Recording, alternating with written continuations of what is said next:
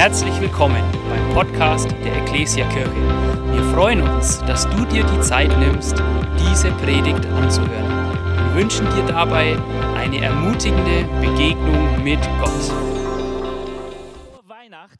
Ich weiß nicht, wie es euch geht, ob ihr so Menschen des schwarzen Humors seid. Ich weiß auch nicht, wer Kinder noch hat, die Angst vor Monstern unterm Bett haben. Vielleicht wird das mal eine Möglichkeit, darauf zu reagieren. Vielleicht denkt man, das tut man den eigenen Kindern nicht an, aber die Enkelkinder schon. Also auch für die Opas und Omas unter uns vielleicht mal eine Möglichkeit, mit den Ängsten eurer Kleinsten umzugehen. Ich weiß nicht, wie es euch geht, wenn es um Angst geht. Ob ihr Angst im Dunkeln habt. Hat jemand noch Angst, wenn das Licht ausgeht, ihr im Bett liegt von Monstern unterm Bett?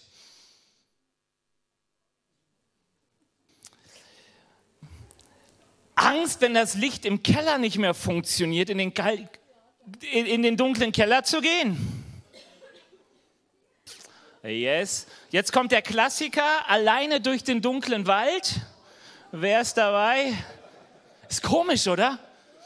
Mein Chemielehrer hat damals gesagt, wenn du niemanden siehst, siehst dich auch niemand. Deswegen ist der sicherste Ort der dunkle Wald. Keine Ahnung, ob es so ist. Ich weiß, ich bin mal durchgegangen, habe ich Wildschweine gehört und dachte, ich fühle mich unsicher, die sehen mich. Aber das ist was anderes. Aber es ist interessant, wie viel Ängste man entwickeln kann, wenn man nicht richtig sieht, was vor einem ist. Also das ist ja das Problem bei Dunkelheit, auch im Wald, man hört Dinge und weiß jetzt nicht so wirklich, ist es nur ein Ast, der runterfällt oder ein Wolfsrudel, das auf dich zukommt. Ähm, man kann sich so alles Mögliche vorstellen. Ich weiß, ich war schon lange kein Kind mehr. Es war genau vor acht Jahren im November. Ich war auf Forteventura, zwei Uhr nachts, eine laue Sommernacht und ich dachte, optimaler Zeitpunkt, schwimmen zu gehen und bin dann äh, zum Wasser und es plätscherte auch fröhlich vor sich hin. Ich habe so die Zähne rein, dachte, super warm, alles warm. Bin dann rein, wollte die ersten Züge schwimmen und dachte immer, ich sehe am Horizont eine Monsterwelle. Ich weiß nicht, ob ihr das kennt, wenn man nachts allein im dunklen Meer schwimmt. Ich habe gemerkt, so nach ein paar Minuten war das so ungemütlich, dass ich dachte, der Strand ist auch schön, läufst du da ein bisschen lang? Da kam nie eine Monsterwelle, ähm, aber die Fantasie ging mit einem durch, so gewisse Ängste spielten mit mir und du denkst vielleicht, sag mal, wovon redet dieser erwachsene Mensch? Ich habe diese Dunkelheitsängste als Kind hinter mir gelassen. Wir hatten hier schon mal einen Gottesdienst, also vor euch um 15 Uhr und ich dachte, ich frage einfach mal die Kinder, wovor deren Eltern Angst haben. Und äh, die erste war sehr lustig. Ich bin zu diesem Kind, das saß da, habe das Mikrofon hingehalten und meine Mama hat Angst vom Älterwerden. Dachte ich, uiuiui, kann peinlich werden, wenn man von hier vorne Fragen stellt. Dann, was richtig häufig kam, meine Mama und mein Papa haben Angst vor Spinnen. So, ich weiß nicht, wovor du Angst hast. Ich, äh, ich habe letztens so eine Gesprächsnotiz gelesen kommt eine Tochter auf ihre Mama zu und sagt, Mama, ich habe Angst vor Dunkelheit. Sagt die Mama, Kind, wenn du mal älter wirst und die Stromrechnung selbst bezahlen musst, dann hast du Angst vorm Licht. Da kann es eine Menge Sachen geben. ja, Ängste, ähm, die wir haben, dass wir sagen, vielleicht die Stromrechnung, was wird auf uns zukommen, das Interessante ist, die meisten Ängste haben damit zu tun, dass wir selbst nicht die Kontrolle haben. Ja? Wie in der Dunkelheit, wo man Sachen nicht richtig sehen kann, älter werden, du weißt nicht, was die Zukunft bringt, wann die Schwerkraft gewinnt, wann vielleicht ganz andere Probleme eintreten, die du vielleicht bei anderen beobachtest und sagst, ich hab's ja nicht in der Hand. Zwei Sachen fallen mir auf, wenn es um Ängste geht, wenn es um Sorgen geht. Das erste ist, ähm, Sorgen und Ängste machen das Leben ziemlich schwer und oft unnötig schwer, oder? Es ging ja um Reise mit leichtem Gepäck. Und wenn Sorgen und Ängste mitreisen, dann sind die schönsten Urlaube nicht entspannt.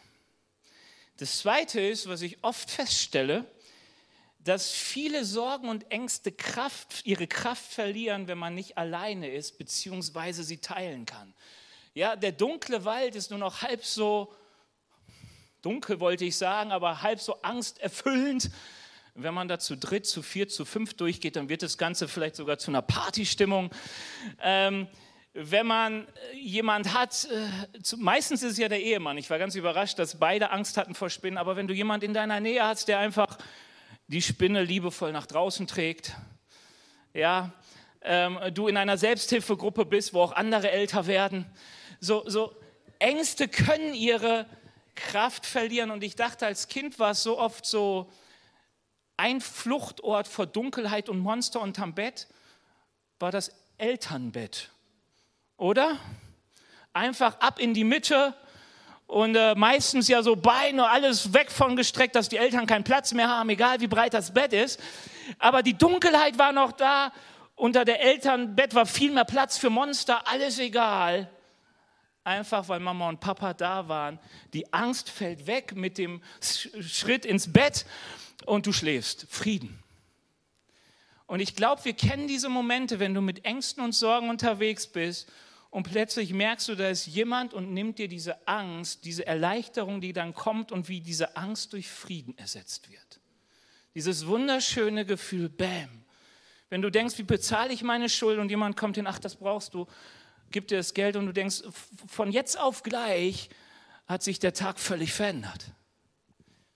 Und das Schöne ist, wenn es um Weihnachten geht und um den Frieden, den Gott uns bringen möchte mit Weihnachten, dann geht es eigentlich genau darum, dass wir plötzlich merken, wir sind nicht mehr alleine unterwegs und so viel von Lebenslast fällt ab und wir dürfen göttlichen Frieden erleben. Wie Gott das machen möchte mit uns und wie wir das erleben können, darum soll es jetzt gehen. Wir lesen mal einen kurzen Abschnitt in der Bibel. In Lukas 1, 78 und 79 eigentlich die Vorweihnachtsgeschichte, wer sich so ein bisschen da auskennt. Bevor Jesus geboren wurde, wurde Johannes geboren, verwandt mit Jesus. Und sein Vater, der Vater von Johannes, äh, wird im hohen Alter Vater sein erstes Kind und bricht dann in Lobpreis aus über die Art, wunderbare Art und Weise, wie Gott handelt. Und er endet diesen Lobpreis mit diesen Worten, die er aber über Jesus sagt. Unser Gott ist voll Liebe und Erbarmen. Er schickt uns den Retter, das Licht, das von oben kommt. Dieses Licht leuchtet allen, die im Dunkeln sind, die im finsteren Land des Todes leben. Es wird uns führen und leiten dass wir den Weg des Friedens finden. Das ist die Weihnachtsgeschichte kurz zusammengefasst. Jesus kam, der Retter, als Licht von oben zu uns, um denen, die in Dunkelheit sitzen, ähm, Frieden zu geben oder ihre Füße auf den Weg des Friedens zu stellen. Das Erste, was mir so auffällt, ist, Weihnachten ist ein Ausdruck von Gottes Liebe und Erbarmen weil er sieht uns, er sieht die Menschen und jeden einzelnen von uns, ob dick, dünn, alt, jung, klein, groß, es ist völlig egal, aber für ihn aus seiner Perspektive sind wir irgendwie alles Menschen, die im Dunkeln sitzen, die nicht so richtig wissen, ob es jetzt nach links, nach rechts oder geradeaus gehen soll, ähm, die, die, die öfters mit Ängsten zu tun haben, die mit Fragen zu tun haben. Und ich merke auch, ich als mittlerweile ja schon gut gereifter Weinmann, äh, ich wollte sagen, ein Wein in meinem Alter wird richtig gut schmecken. Ähm, äh, weißt du, ich merke, wie, wie, wie oft ich mir genauso wie früher immer noch den Punkt wünsche, den Ort, wo ich Sicherheit und Geborgenheit habe. So, so, so, die Arme, in denen ich fliegen kann, wo jemand sagt, Benny, hier geht's lang, weil ich oft merke, das Leben ist kompliziert. Es sind so viele Punkte, wo ich denke, wo gehe ich lang? Links, rechts, geradeaus. Mir fehlt ein wenig die Orientierung. Und manchmal fällt man auf die Nase und dann sind die Schmerzen da und du fragst dich, wer tröstet dich? Äh, und, du sagst, und man fragt sich, wo, wo, wie geht es denn weiter? Und ich glaube, nein, das ist eigentlich nicht ich glaube, sondern das ist, was Gott hier sagt, dass Gott hier sagt, das liegt genau daran, dass wir keinen Kontakt mehr oft zu unserem Schöpfer haben. Wir sagen ja Vater unser, so im Vater unser, so fängt das Vater unser an, weil das Vater unser damit schon etwas sagen möchte. Es gibt einen Schöpfer, jemand, der weiß, wie wir funktionieren, wie das Leben funktioniert. Und es ist immer noch die Person, der wir uns anvertrauen dürfen, damit sie uns durchs Leben führt. Und ich glaube, wir haben ein kleines Problem manchmal, nämlich, dass die Aufklärung uns vielleicht an manchen Stellen etwas betrogen hat. Ich weiß nicht, wer kennt noch Immanuel Kant aus der Schule? Also nicht, weil, nicht als Klassenkamerad, sondern äh, ihr wisst schon, weil, weil er irgendwie mal euch vorgestellt wurde. Ich glaube, es war schon in der Oberstufe, ich komme aus NRW, hier in Bayern war es wahrscheinlich die fünfte Klasse, wo man über die Aufklärung folgenden Satz auswendig lernen musste. Aufklärung ist der Ausgang des Menschen aus seiner selbstverschuldeten Unmündigkeit. Wie geht's weiter? Unmündig? Okay, ich lese auch, ich wusste auch nicht mehr. Ich wusste nur, irgendwann musste man den Maus hängen. Unmündigkeit ist das Unvermögen, sich seines Verstandes ohne Leitung eines anderen zu bedienen. Selbstverschuldet ist diese Unmündigkeit, wenn die Ursache derselben nicht am Mangel des Verstandes, sondern der Erschließung und des Mutes liegt, sich seiner ohne Leitung eines anderen zu bedienen. Ja, es ist vielleicht in der Zeit heutzutage gar nicht so schlecht, sich auch den Satz ab und zu mal zu sagen und zu denken, betreutes Denken war eigentlich nie gut, auch nicht in unserer Zeit. Es ist immer noch gut, wenn man selbstständig denkt. Aber so, sobald man sich manchmal emanzipieren darf von seinen Mitmenschen, so gut ist es doch, wenn man seinen Verstand unter Anleitung dessen gebraucht, der den Verstand erschaffen hat. Und ich glaube, wir Menschen haben uns zu oft emanzipiert von dem, der uns den Verstand gegeben hat und dachten, wir gebrauchen dieses Ding, das irgendwie in uns wohnt, nach eigenem Ermessen. Und das ist manchmal schwierig. Und um das euch mal zu demonstrieren, dachte ich, starte mal einen Versuch, der bei Kindern immer einfach ist. Bei Erwachsenen bin ich mal gespannt. Ich bräuchte eine erwachsene, freiwillige Person auf der Bühne. Und damit du weißt, dass es äh, gut ausgeht für dich, würde ich dich gerne bestechen. Also ich habe weißes Duplo, Kinderriegel oder Weingummi da. Falls du Angst vom Dickerwerden hast, Weihnachten kann das überhaupt nicht passieren. Da kann man einfach so viel Kalorien in sich schaufeln, wie man möchte. Also, wer kommt auf die Bühne? Einfach nur eine erwachsene Person. Ich werde dir die Augen verbinden und da musst du irgendwas tun im Dunkeln. Also darfst du dir auch selbst verbinden. Ich habe extra so eine schöne, hygienisch korrekte Maske. Nach freiwillig kommt gezwungen. Benny! Woo! Ein Applaus für Benny. Ich würde sagen, fast der sympathischste Mensch, den es auf Erden gibt, gäbe es nicht noch meine Frau. Benny, also das ist außen, das ist innen, innen ist weich, du darfst dich selbst in die Dunkelheit bringen.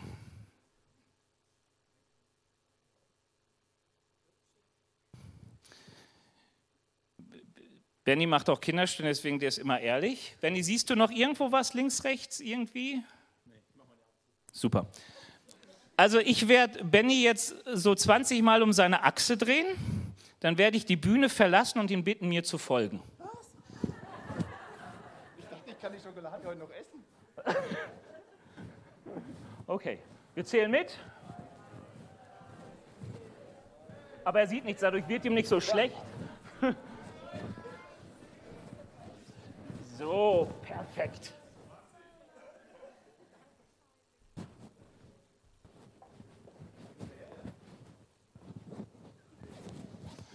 So, Benny. Du, du darfst. Also, ich,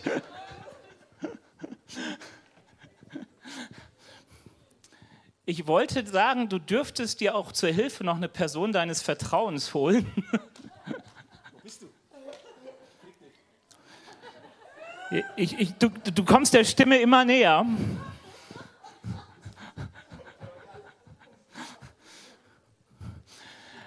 Benny, du dürftest auch eine Person deines Vertrauens zu dir rufen, die dir vielleicht hilft. Zu mir? Mhm. Zu dir.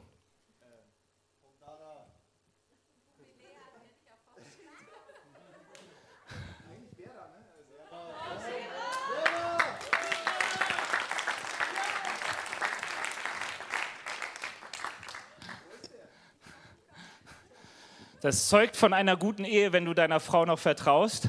Also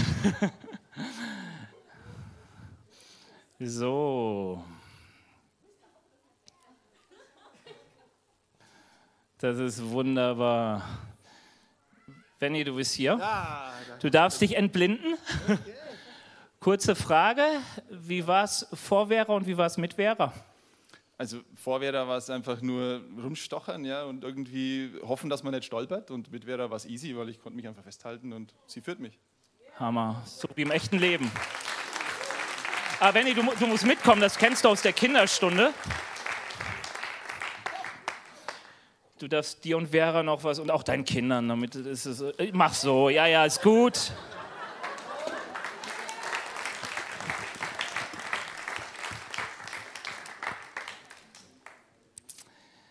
Weißt du, das Ding ist, dass wir ohne Führung so oft so blind herumstochern und das kennen wir alle aus dem Leben. Ähm, für Gott ist diese, so wie Gott die unsere Finsternis beschreibt, ist sie nicht nur ungemütlich, sondern tödlich ähm, nach der Bibel, Gott sagt, mein Eingreifen darin, den Menschen zu begegnen, ist zwingend notwendig, ähm, damit die Finsternis und auch der Schatten des Todes allemal gebannt wird.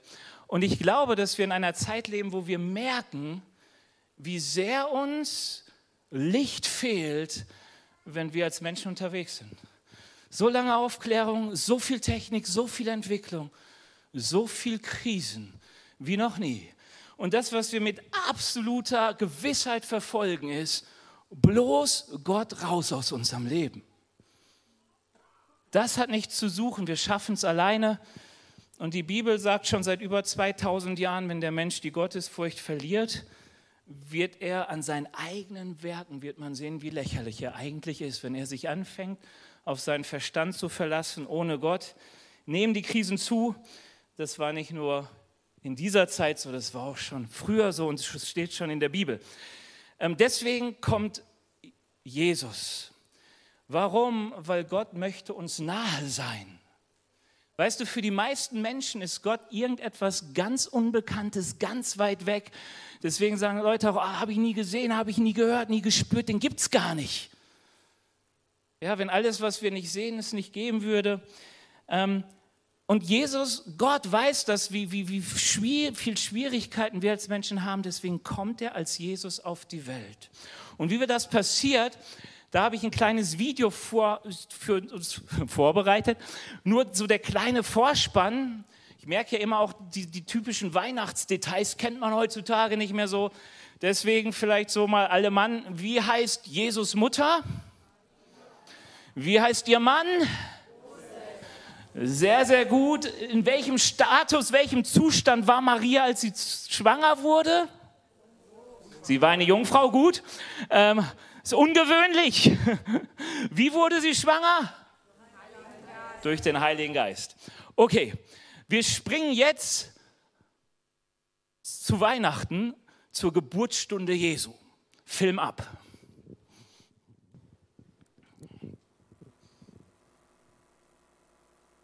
In der Zeit, als Maria mit Jesus schwanger war, hatte der Herrscher, der Kaiser, vor, alle Menschen in seinem Herrschaftsgebiet zu zählen.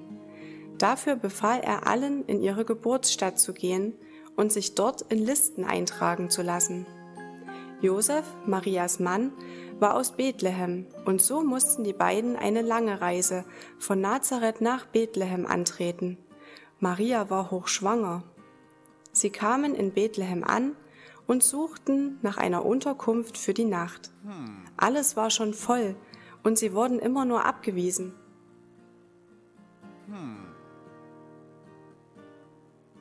Einer der Gastwirte bot ihnen einen Stall für die Nacht an, weil sie nirgendwo anders unterkommen konnten. Als sie im Stall waren, kam Jesus zur Welt. Sie wickelten ihn in ein paar Kleidungsstücke ein und legten ihn in eine Futterkrippe im Stall.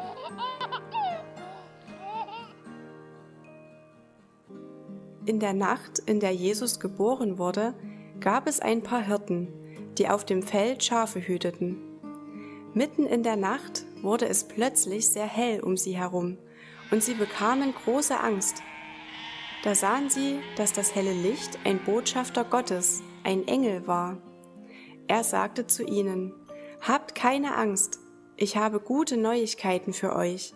Heute ist in Bethlehem der geboren, der alle Menschen retten wird, der Messias.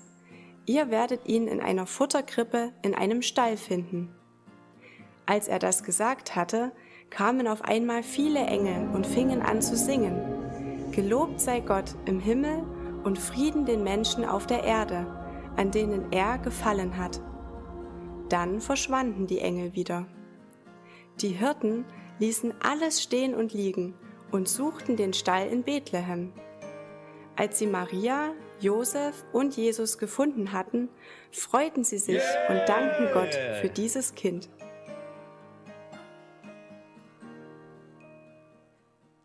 Ja, sehr süß. Es ging ja noch beim ersten Mal, waren noch mehr Kinder da, aber so versteht es auch jeder. Was ist das Spannende, Interessante an dieser Geschichte? Den einzigen Besuch, den Maria zur Geburt bekam, war die der Hirten. Die Weisen kamen deutlich später. Das Interessante ist dabei, dass die Hirten ja ein, ein Riesenspektakel bekommen. Singende Engel, eine Riesenoffenbarung, Frieden und so weiter. Und als dann die Hirten von den Engeln gesagt bekommen, was das Zeichen ist, woran sie den Messias erkennen, wenn ich das lese, denke ich mir immer, das ist aber irgendwie gewöhnlich. Weil die Engel sagen, ihr werdet ein Kind in Windeln gewickelt finden, in einer Krippe liegend. Dann denke ich, wow, wie besonders. Das, äh, wenn ich den Messias erwarte, denke ich an Paläste, denke ich irgendwie an was Großes, Glänzendes. Aber das Interessante ist, dass Jesus genau da geboren wurde, wo die Hirten ihren Alltag erlebten, im Stall. Übrigens vielleicht auch hier, weil das manchmal so neudeutsch ist, der Stall und Haus sind getrennt. Damals, wie auch früher in Deutschland, habe ich mir sagen lassen, Ställe direkt zum Haus gehörten, weil man die Wärme der Tiere mitbenutzt, um sich selbst zu wärmen. Dementsprechend geht man da nicht davon aus, man sourced Maria und Josef aus, sondern es war einfach alles voll. Deswegen räumte man sogar den Stall, damit sie da rein können. Ähm, ist vielleicht auch mal ganz gut zu wissen. Aber das Interessante ist, sie waren genau da, wo die Hirten ihren Alltag erlebten, nicht weit weg, nichts in den Königspalästen, nicht wo die ganzen frommen, guten Leute waren, nein, da, wo die Hirten zu Hause waren, kam Jesus hin. Und es sagt mir etwas, Jesus ist da, wo du bist. Wenn du ihn suchst, musst du nicht irgendwo in den Himmel fahren oder sonst wo, du musst auch nicht in die Kirche gehen. Jesus ist erstmal da, wo du bist. Weil das heißt Weihnachten. Weihnachten heißt, dir ist ein Kind geboren, der Retter. Es ist ein Licht für deine Nacht, für deine Dunkelheit. Er ist bei dir. Weihnachten kommt Jesus ganz nah. Und ich glaube, der wichtige Punkt für uns ist, dass Jesus da ist, das ist mein Erleben, aber dass eins noch ganz, ganz wichtig ist, du musst anfangen, seine Hand zu schnappen, damit du wirklich merkst, wie er dich auf den Weg des Friedens setzt. Weil was helfen die schönsten Menschen, die in deiner Gegend sind, wenn du ihnen nicht vertraust und deinen eigenen Weg gehst?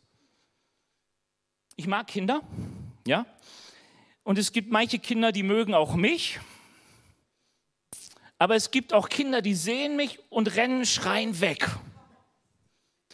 Ich habe gehört, bei meinem Papa und seiner Nichte ist es gerade so. Immer wenn sie ihn erblickt, fängt sie an zu weinen und sucht die Mama. Das kenne ich auch. Und das heißt, selbst wenn du diesem Kind etwas Gutes tun möchtest, zum Beispiel einen Schokoriegel geben, aber ist ja gut, wenn Kinder keinen Schokoriegel von Fremden nehmen, manche kennen mich und haben trotzdem Angst. Ähm, weißt du, dann, dann hilft dir die Person, die so viel Gutes für dich will, nicht, wenn du nicht anfängst, ihr zu vertrauen und dich ihr anzuvertrauen. Und so sind schon manchen Menschen, ohne dass sie geholfen wurden, irgendwie den Abgrund entgegengegangen. Also Benny, bevor du dieses Experiment gemacht hast, hatte ich hier einen, ich weiß nicht, Sechsjährigen stehen, der hatte die Augen zu und der sagte einfach, ich gehe jetzt los und war so auf dem Weg und ich sagte, stopp, stopp, stopp. Sehr mutig, äh, wie soll man sagen, äh, braucht noch viel Erfahrung, ähm, weil die Hilfe ist da. Und wie Benny sich auch so am Anfang alleine durchschlug, die Hilfe saß eigentlich schon da, er hat es nur nicht mitbekommen. So glaube ich, ist Gott oft in unserer Nähe und was er erwartet, ist eigentlich nur, dass jemand anfängt, danach zu rufen. Anfängt zu rufen, wie Benny nach seiner Frau gerufen hat, äh, zu sagen, äh, wenn du der Retter bist, ich brauche dich. Ich will in dieser Hand fassen, vertrauen und mich auf den Weg des Friedens führen lassen. Ich habe so viele Erfahrungen schon gemacht über diesen Frieden, dieses Erleben. Mann, was war ich als Teenager mit allen möglichen Gedanken beschäftigt? Angst vor dem Tod und was ist der Sinn des Lebens? Ich habe ein Gebet gesprochen, damals in meinem Bett, das ist ja Jesus, ähm, ich gebe dir mein Leben. Ich, ich vertraue mich dir an. Ich weiß nicht, gar nicht mehr, wie es wortwörtlich war. Und plötzlich war so viel Frieden da. Meine Mutter kam nach zwei Wochen und sagt, Benny, sag mal, hast du dich bekehrt? Ich so, warum? Du bist so lieb zu deiner Schwester. Es hört sich blöd an, ich war wirklich fies. Ich habe die mit dem Kopf schon gegen die Wand gedonnert. Also wirklich, wirklich daneben. Ich weiß nicht, was an Unfrieden in meinem Innern war, dass ich das tat. Als dieser Friede kam, hatte ich nicht vor, lieb zu meiner Schwester zu sein. Ich war einfach lieb zu meiner Schwester. Am 31.03. ist hier mein letzter Arbeitstag. Ich weiß noch gar nicht, was danach kommt. Aber ich habe irgendwie Frieden, dass Zeit war aufzuhören und ich weiß immer noch, Gott versorgt mich. Und wenn du sagst, ich habe vielleicht bist heute hier und sagst, ich war so lange alleine unterwegs, irgendwie habe ich Gott mal nach meiner Teenagerzeit links liegen lassen. Vielleicht hast du bis jetzt auch stark auf Immanuel Kant gehört, du hast gesagt, hey, das Wichtigste ist mein Verstand. Und vielleicht merkst du jetzt, dass es vielleicht gut ist, auch mal nach Gott zu fragen. Dass es gut ist, mal gucken, ob es da nicht eine Hand gibt, die man greifen kann. Und ich verspreche dir eines, Gott sieht man nicht aber du erlebst, ob dir im Dunkeln jemand die Hand nimmt und dich führt. Du kannst auch sagen, du merkst, auch wenn dir im Dunkeln jemand einen 50 Kilo Rucksack abnimmt, dann siehst du es nicht, aber du erlebst, wenn die Last vom Leben fällt und du merkst, da ist jemand anders, der mit dir trägt. Wenn du furchtsam in die Zukunft guckst, ich sag dir, der, der dich führt, ist Jesus. Und das Wichtige ist nicht, dass die Dunkelheit verschwindet äußerlich. Das Wichtige ist, dass der Frieden in dein Herz einkehrt. Und du weißt, komme was wolle, ich bekomme göttliche Perspektive in mein Leben. Ich möchte mit euch ein Gebet sprechen. Also das heißt mit euch, mit denen, die wollen natürlich nur. Aber vielleicht bist du hier und sagst, ich will eigentlich dieser Hand Gottes, dieser Hand Jesu greifen. Ihr müsstet euch beeilen, weil ähm, super. weil es ist richtig schön, wenn wir Musik dabei haben. Ähm, aber vielleicht ist jetzt gerade eine, eine, eine, gute, ein guter Moment, dass du einfach mal sagst, hey, ich fange einfach mal an, zu Jesus zu beten und bitte ihn in mein Leben zu kommen. Wenn es um Jesus geht, dann hat es auch ganz, ganz viel damit zu tun, dass Jesus Schuld und Sünde nimmt. Und es ist so interessant, wir reden in unserer Gesellschaft nicht mehr über Schuld. Sehr selten. Außer wir wollen jemanden fertig machen. Dann reden wir aber nicht mehr über Vergebung. Aber ich merke, wie viele Menschen beladen sind, weil sie ihr Versagen im Leben erleben. Manche halten die Schuld vor. Oft merke ich, wir schaffen es selbst, uns am schlechtesten zu vergeben. Wir halten uns selbst die Schuld vor. Wir merken, wie oft wir gestolpert sind, gefallen sind. Und dann kommt Jesus und sagt, ich vergebe dir, ich mache mit dir wirklich einen Neuanfang. Ich kick das, die Anklage aus deinem Leben. Wir haben in den letzten Wochen schon über Reisen mit leichtem Gepäck öfters was gehört, wer auch mal in der Adventszeit hier im Gottesdienst war. Und Bitterkeit, Sorgen, so viele Dinge, die im Gepäck sind wo Jesus kommt und sagt, ich mache einen Unterschied, den du erleben kannst.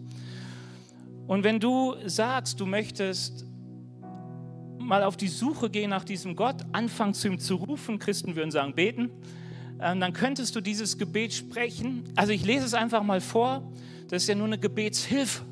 Du kannst auch deine eigenen Worte nutzen.